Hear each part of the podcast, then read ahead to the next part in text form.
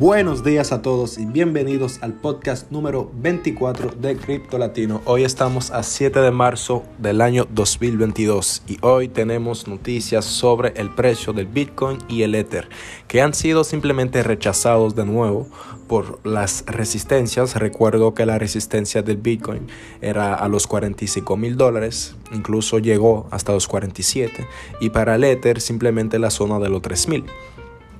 Entonces, ¿qué podemos observar a partir de este momento? ¿Qué podemos esperar incluso? Simplemente ver cómo el Bitcoin y el Ether están estructurando lo que llamamos una zona de alimentación, o sea, de aprovisionamiento, es decir, que es una zona donde las personas aprovechan para recargar sus posiciones en el Bitcoin eh, que sea en productos derivados o simplemente comprando Bitcoin. Y otra zona que es la zona de demanda, donde la gente también eh, están comprando por la oferta simplemente del precio.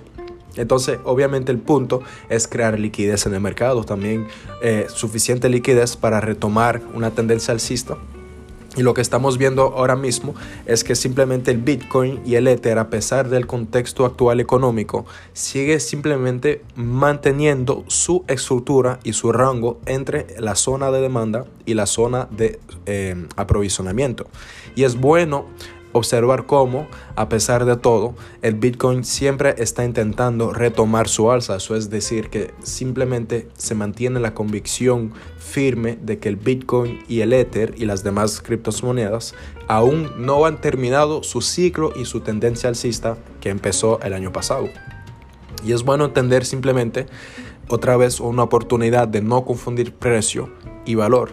Entonces, ¿qué podemos concluir con ese análisis? Simplemente que el Bitcoin, a pesar eh, de los rechazos de la resistencia, que son de nuevo los 46 mil dólares, sigue, vamos a decir, correlacionando con el movimiento del Bitcoin.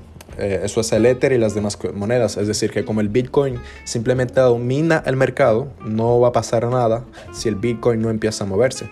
Por lo tanto, eh, esperemos que el Bitcoin tendrá que rebotar en una de las zonas y superar esos 46 mil dólares y luego llegar a los 50 mil.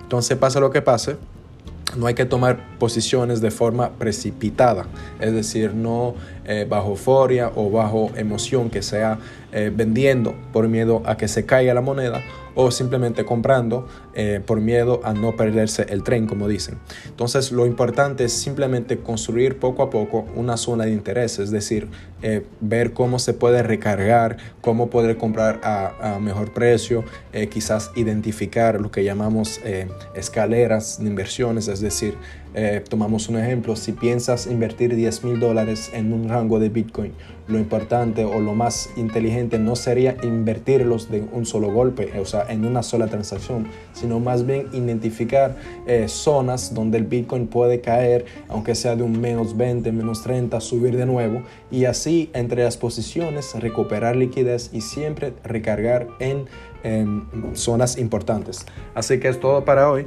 Eh, recuerden que estamos en Twitter, en Instagram también. Tenemos nuestro curso online Cómo empezar desde cero, que ya está disponible en nuestra página en Teachable.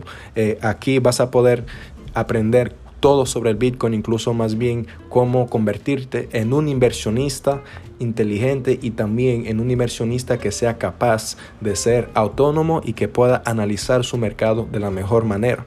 Por lo tanto, estos cursos ya te pueden también enseñar cómo construir tu portafolio y poder predecir y anticipar eh, estos movimientos que van a seguir pasando porque recordamos que estamos en una zona que ocurre cada cuatro años. Simplemente ahorita el contexto actual de la guerra Em, está simplemente alargando el plazo, pero en cuatro años podemos tomar de nuevo una zona más bien, un momento donde vamos a tener el mismo tipo de, em, de movimiento rápido en el mercado de las criptomonedas. Así que es todo para hoy.